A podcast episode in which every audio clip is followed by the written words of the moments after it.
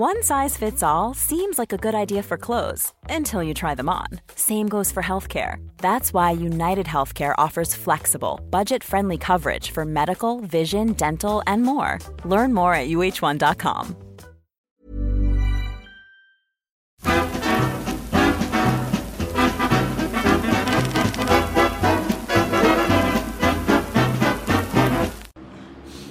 Grüezi und ich begrüße ganz herzlich zu einer weiteren Ausgabe von Weltwoche Meilensteine der Schweizer Geschichte. Mein Name ist Roman Zeller und mit uns heute dabei hier in Zürich ist wie immer Christoph Mörgeli, der uns mitgenommen hat an die Kreuzstraße. Hinter uns sehen Sie den Schriftzug des Studio Bellrief. Christoph, warum sind wir heute hier? Warum sprechen wir heute über das Studio Bellrief? Grüezi miteinander. Dieses Studio Bellrief ist die erste Fernsehstation des Schweizer Fernsehens, zumindest für die deutsche Schweiz. Hier also hat die schweizerische Fernsehgeschichte begonnen und das war im Jahr 1953. Damals hat das Schweizer Fernsehen seinen Betrieb aufgenommen, aber natürlich hatte das Fernsehen auch eine Vorgeschichte. Erzähl uns diese Vorgeschichte, die dann wahrscheinlich ja, zu diesem Urknall der Schweizer Fernsehgeschichte 1953 geführt hat. Was weißt du über die Hintergründe dieses Studios? Radio gibt es natürlich schon länger, aber die Technik der Fernsehübertragung wurde dann eigentlich so richtig äh, in den 20er und 30er Jahren entdeckt. Es war natürlich faszinierend, äh, wenn man sich vorstellt, dass praktisch zeitgleich, wo man etwas tut, wo man etwas sagt, wo man sich bewegt, das äh, bewegte Bild ins Bild übertragen werden kann an einem ganz anderen Ort. Das hat die Menschheit beflügelt, das ist ja selbstverständlich, das ist ein Faszinosum. Und dieses Faszinosum wurde in der Schweiz erstmals vorgeführt der Bevölkerung im Jahr 1939 anlässlich der Schweizerischen Landesausstellung, vor allem auch durch die ETH vorangetrieben. Und äh, damals ganz in der Nähe hier bei diesem Landi-Gelände haben die Menschen zusehen können, wie sich eine Schauspieltruppe bewegt und auf dem Bildschirm das verfolgen dürfen. Und das war natürlich für die Zuschauer ein ganz großes Erlebnis. Es hat dann allerdings noch einige Jahre gedauert, bis das Fernsehen dann wirklich äh, laufen lernte. Wer war da? Wer stach da heraus? Wer war da quasi an dieser Pionierleistung mitbeteiligt? Wer, wer, wer sind so die Urgründer dieses Schweizer Fernsehens? Das ist noch schwer zu sagen. Es waren natürlich verschiedenste Leute beteiligt. Da war die PTT daran beteiligt. Da waren, wie gesagt, die Wissenschaftler der ETH natürlich. Und da war auch die Schweizerische Radio- und später dann auch Fernsehgesellschaft SRG. Ursprünglich äh, hieß die Rundfunkgesellschaft äh, 1931 gegründet und damals kannte man ja nur das Radio. Es war eigentlich eine private Organisation, die aber vom Staat die Sendekonzession erhielt. Und in den Kriegsjahren 1939 bis 1945 wurde natürlich dieses Radio so wichtig, dass man äh, nicht mehr eine Konzession gab einem äh, privaten Sender, sondern der Staat hat dann das gewissermaßen selber in die Hand genommen. Man muss ja immer bedenken, dass damals natürlich in den totalitären äh, Nachbarstaaten ganz anders und eben auch vielfach falsch berichtet wurde. Und hier hatte die schweizerische Radioorganisation die Möglichkeit, nicht nur für die einheimische Bevölkerung korrekt zu berichten, sondern eben auch für die Hörer, die zum Teil unter großen Gefahren in Deutschland beispielsweise das Schweizer Radio gehört haben und dann exakt und auch eben sachgerecht über die Kriegsereignisse informiert wurden. Was war die Einschaltquote damals, weißt du das? Die Einschaltquote beim Radio war in den 30er Jahren bereits beträchtlich. Also es gab sehr, sehr viele Apparate bereits äh, und äh, man könnte sagen, dass äh, dann doch in der Mehrheit der Fälle, in mehr als 50 Prozent, die Haushalte ausgerüstet waren. Auch wenn das Radio äh, nicht sehr billig war damals, da hat man also einiges Geld in die Hand nehmen müssen. Aber vielleicht zurück zum Fernsehen. 1953, als man hier im Studio Bellrief, in diesem Gebäude hinter uns, den Betrieb aufgenommen hat, äh, da war natürlich die Sendezeit noch sehr beschränkt. Man hat an fünf Tagen gesendet und zwar jeden Tag eine Stunde. Das war ein Probebetrieb und äh, bereits damals aber kamen dann äh, die berühmten Namen auf, Heidi Abel, Manny Weber, aber auch Leute wie Rudi Walter aus dem Unterhaltungsgewerbe oder Ines Torelli hatten dann ihre beginnenden Auftritte in diesem Gebäude, das übrigens ursprünglich äh, 1828, 29 durch ein Architektenduo äh, begründet und gebaut worden ist. Da waren Herr Völmi äh, dabei beispielsweise als Architekt und ein Herr Scottoni. Und es war gedacht als bedeckte Tennishalle. Eine Doppeltennishalle. Ich meine, es war die erste in Europa, die man überhaupt gebaut hat. Und in diese Halle ist dann das Fernsehen in den beginnenden 50er Jahren eingezogen. Also vom Indoor-Tennis zum Fernsehbetrieb, warum eigentlich? Warum dieser Umschwung? Es äh, war natürlich äh, zentral gelegen. Zürich äh, war ein Medienmittelpunkt und es hat sich dann so ergeben, dass in dieser relativ hohen Halle einiges möglich war. Das muss man sich aber in den Anfangszeiten sehr, sehr primitiv vorstellen. Da war eine sehr, sehr enge Treppe, die hochführte. Äh, da waren äh, kleine Kabinen, da waren etwa drei Kameras maximal und ein eingebautes Büro für den Direktor. Offenbar haben die ersten Besprechungen so stattgefunden, dass die Mitarbeiter auf dem Boden sitzen mussten. Also das war eine wirklich handgestrickte äh, Möglichkeit am Anfang. Und es waren auch relativ wenige, die Fernsehen geschaut haben in den beginnenden 50er Jahren. Also das war sehr, sehr übersichtlich. Was war das für ein Programm damals? Du hast vorhin hast du gesagt, Unterhaltung, eine Stunde am Tag, fünf Tage die Woche. War das hauptsächlich dann auch, war das live? War das äh, mehrheitlich über Informationssendungen, Politbetrieb, Infotainment? Wie kann man sich diese Sendung damals vorstellen in den 50er Jahren? Das waren schon hauptsächlich Informationssendungen. Es ist dann aber relativ rasch auch der Sport dazugekommen und die Unterhaltung. Und es sind Korrespondenten eingeschaltet worden. Äh, etwa Theodor Haller aus London war ein berühmter Mann und eine berühmte Stimme. Oder dann eben Heiner Gauci aus New York, der etwa 1963 äh, mitgeteilt hat, dass Präsident Kennedy erschossen worden ist. Man hat auch hier vom Studio Bellerive aus die Mondlandung kommentiert und zwar im Jahr 1969. War man da im Vergleich zum Ausland voraus? War man da hinterher? War, bewegte man sich da ungefähr in Schritttempo zur Zeit damals? Wie war das so im Vergleich zum Ausland? Man war schon nicht absolut an der Spitze. Die BBC hat schon 1931 eine Sendung produziert. In Deutschland hat man es auch versucht, äh, gerade eben auch im Nationalsozialismus aber das Fernsehen hat sich also keineswegs durchgesetzt. Auch das waren sehr wenige Empfänger. Da war natürlich hauptsächlich der Volksempfänger, das Radio en vogue. Übrigens hat in der Schweiz auch die Radiolandschaft lange Widerstand geleistet. Man war nicht glücklich über diese Konkurrenz der bewegten Bilder und auch die Verleger der Zeitungen waren natürlich nicht besonders glücklich. Aber wenn du von einem Wettkampf sprichst, muss man doch sagen, dass in den äh, Nachkriegszeiten die Kooperation zwischen den Ländern überwog. Es war also weniger ein Wettbewerb, ein gegen die anderen, sondern man hat dann auch sehr rasch gemeinsam Sendungen produziert über die Landesgrenzen hinaus. Und wie war es? Du, du sprichst den in, internationalen äh, Wettbewerb an zwischen den Medien auch. Wie war so das Verhältnis zwischen Radio, Fernsehen, Zeitungen, wie entwickelte es sich aus?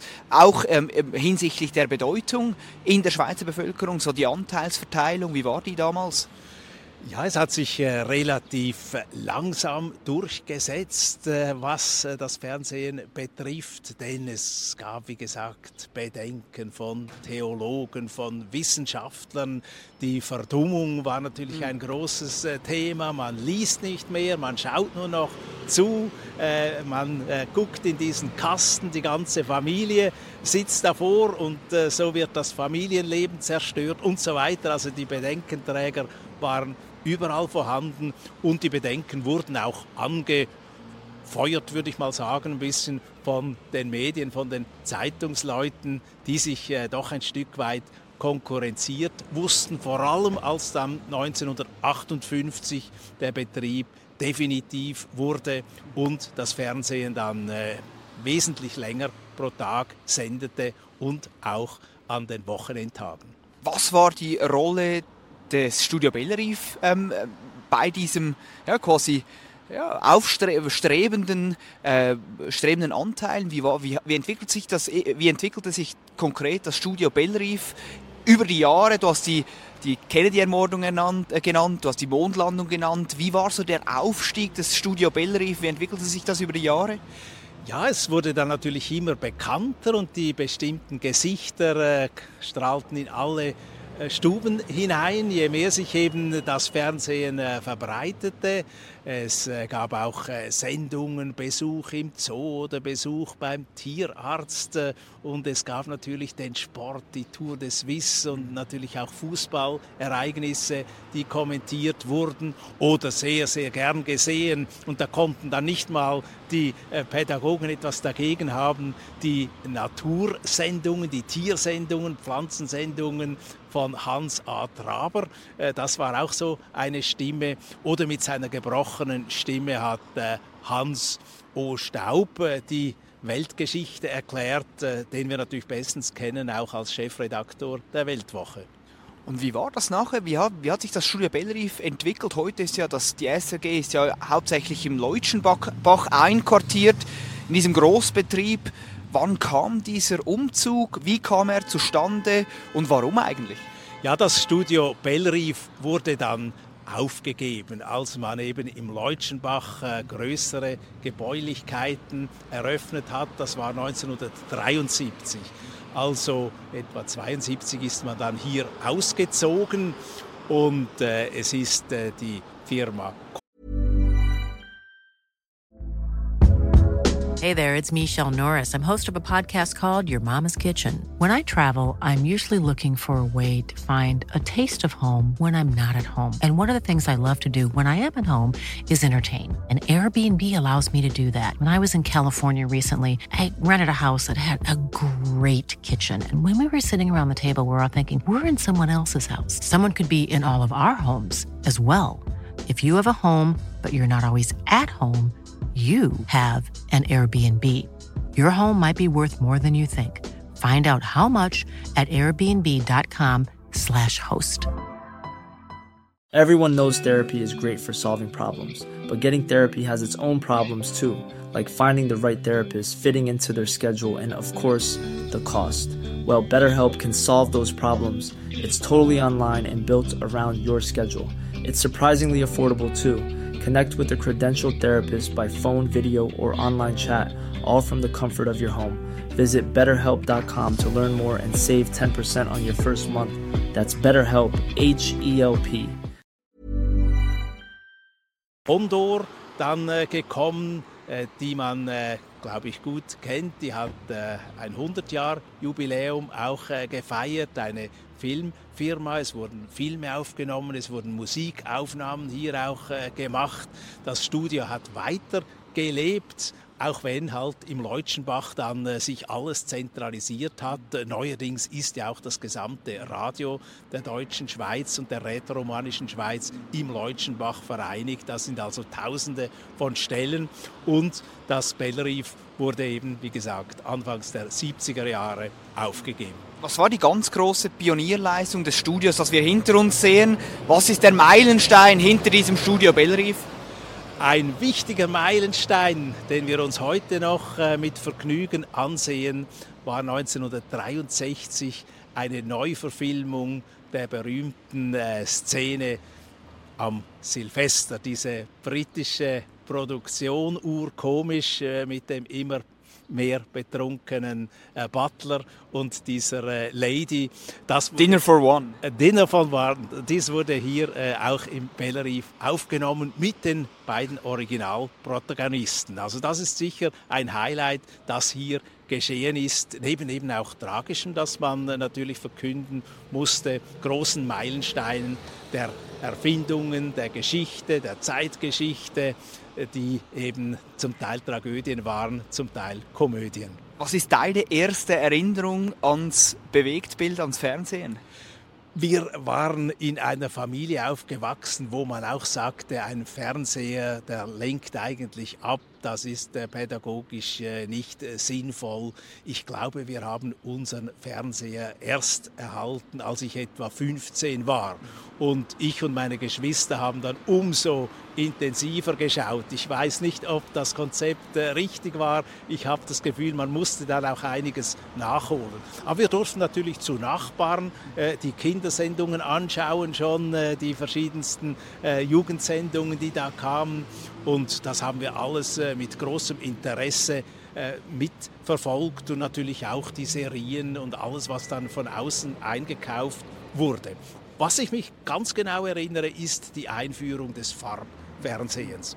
Und die passierte hier im Studio Bellerive im Jahr 1968. Da war die Umstellung und ich meine, in den 70er Jahren gab es dann bereits über eine Million von Fernsehapparaten und das ist dann mehr und mehr gestiegen. Heute in praktisch jedem Haushalt ein Fernseher vorhanden. Was passiert heute in diesem Studio oder in diesem Gebäude hinter uns? In diesem Gebäude heute hat sich äh, meines Wissens äh, das Filmfestival von Zürich äh, einquartiert und äh, gegen den See zu in diesem Gebäude ist auch ein sehr schönes und äh, gut bewertetes Restaurant, das übrigens Studio Bellerive heißt. Das ist eine Hommage an diese Beginne des Schweizer Fernsehens im Jahr 1953. Was unterscheidet vielleicht konstitutionell von der Organisation her das Studio Bellrief, das wir da in den frühen Gründerjahren hatten, hatten des Schweizer Fernsehens, vom Schweizer Fernsehen heute? Wie hat sich das auch entwickelt? Wie ist heute das Schweizer Fernsehen anders aufgestellt als das Studio Bellrief damals? Ja, das Schweizer Fernsehen ist natürlich sehr, sehr viel professioneller geworden in jeder Hinsicht. Also da sind natürlich auch sehr, sehr viel mehr äh, Leute, die da dahinter stehen, redaktionell, technisch auch, auch vor dem Bildschirm. Aber dafür sind natürlich äh, mit der Anzahl der Namen auch äh, vielleicht ein bisschen äh, die äh, Popularitäten dieser Persönlichkeiten gesunken. Man kennt nicht mehr jeden unbedingt auf der Straße und die Sendungen sind auch nicht mehr straßenfähiger, sondern sie kämpfen natürlich zunehmend mit einem älteren Publikum. Das ist das große Problem des Schweizer Fernsehens, aber auch der anderen Stationen, dass die jungen Menschen dieses Fernsehen nicht mehr so konsumieren, wie die Fernsehmacher das gerne möchten. War das einfach quasi die Zeit, die das Fernsehen ein bisschen obsolet gemacht hat, auch abgelöst wahrscheinlich durchs Internet? Oder hat das Fernsehen, das Studio Bellrief, in den Anfangszeiten etwas unglaublich herausragend gemacht, etwas so gut gemacht, wo sich eigentlich die Verantwortlichen am Leutschenbach heute eine dicke Scheibe davon abschneiden könnten? Man muss ehrlich sein, sie hatten es natürlich etwas leichter, weil die Technik und äh, die Faszination für dieses Fernsehen damals in den 50er Jahren sehr, sehr viel größer war. Heute nehmen wir das als selbstverständlich wahr und dahinter steckt natürlich eine enorme technische Leistung, auch entsprechende Bemühungen. Heute ist der Ärger vielfach groß, der Ärger über die hohen Geräte unabhängigen Zwangsgebühren. Das sind die Folgen verschiedener Revisionen des Schweizerischen Radio- und Fernsehgesetzes. Und was nicht neu ist, sondern schon recht alt, eigentlich seit den 70er Jahren, ist die Kritik, die man allenthalben hört über den Linkskurs äh, des Schweizer Fernsehens. Das war also schon in den 70er Jahren so. Da hat Professor Walter Hofer, ein Historiker aus Bern zum Beispiel, einen sogenannten Hofer Club begründet, also eine Gruppe, die kritisch verfolgt hat, was das Schweizer Fernsehen macht und immer wieder gesagt hat, das ist äh, uns zu links, das ist äh, nicht mehr die bürgerliche Schweiz, die mehrheitlich bürgerliche Schweiz abgebildet. So möchten wir das nicht. Und diese Kritik zieht sich natürlich weiter bis heute. Wir wollen ja auch immer ein bisschen positiv aufhören. Was würdest du sagen, ist die der ganz große Verdienst des Schweizer Fernsehens. Was verdankt die Schweiz von diesem Studio Bellerive, vielleicht ein bisschen allgemeiner gesprochen vom Schweizer Fernsehen? Ich glaube, das, was man als Idee Suisse bezeichnet hat, dann in den 90er äh, Jahren, das ist schon ein Stück weit gelungen. Also man hat eine gemeinsame Identität entwickelt äh, für die Schweiz, hier für die Deutschschweiz. Es gab auch natürlich Fernsehen in der italienischen Schweiz, in Lugano oder in der französischen Schweiz, dann in Genf. Aber man hat eine gewisse Corporate Identity, das ist nicht gerade ein schweizerdeutsches Wort, aber eben doch ein äh, gewisses äh, Maß an Swissness den Bürgern beibringen können. Man hat auch äh, natürlich entsprechende Sendungen gestaltet, die einem breiten Publikum gefielen. Man hat äh, große Unterhaltungskisten gemacht und wir merken das bis heute, dass man natürlich äh, dieses äh, etwas älter gewordene einheimische Publikum bei der Stange halten möchte mit entsprechenden Sendungen, die dann wiederum von links her als zu ländlich, zu konservativ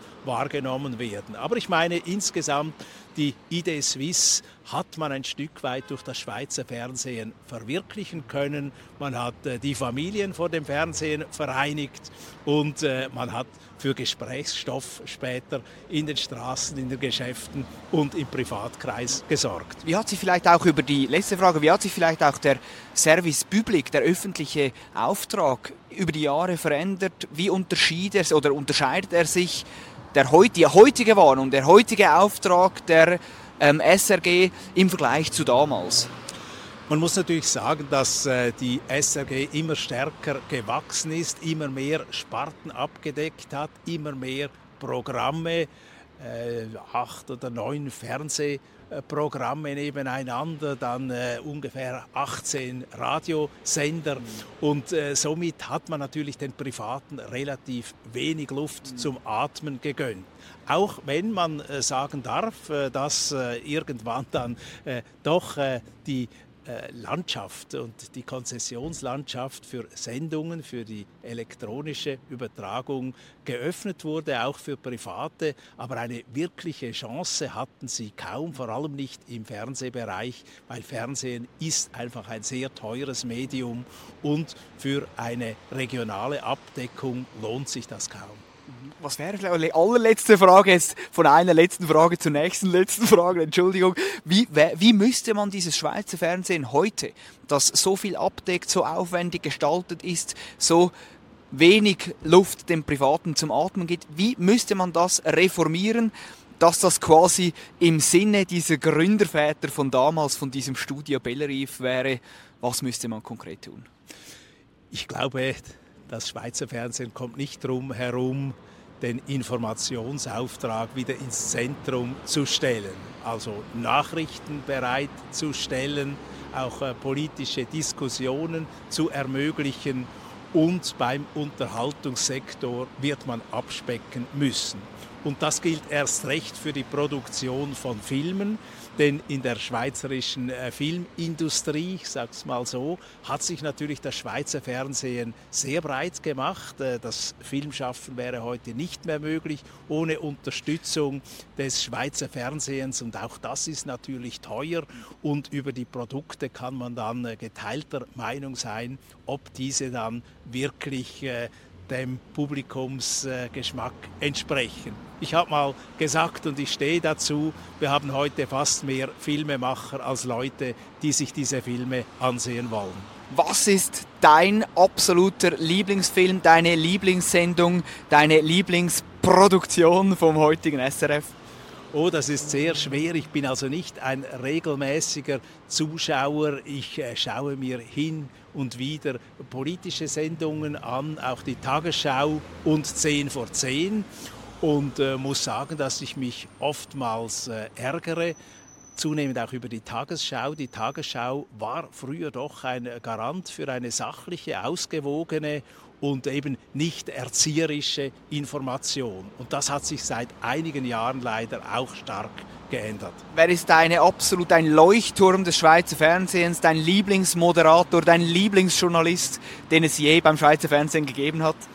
Oh, ich hatte natürlich die früheren Helden sehr gern, auch der Unterhaltung. Der Kurt Felix äh, hat mir ungemein gefallen, aber eben auch äh, so sehr äh, trocken scheinende und äh, vielleicht äh, typisch schweizerisch, auch etwas bünzlig auftretende äh, Tagesschausprecher wie eben Leon Huber. Ich habe den enorm bewundert für seine Eloquenz. Ich weiß nicht, ob der je einen Versprecher gemacht hat. Ich glaube nicht.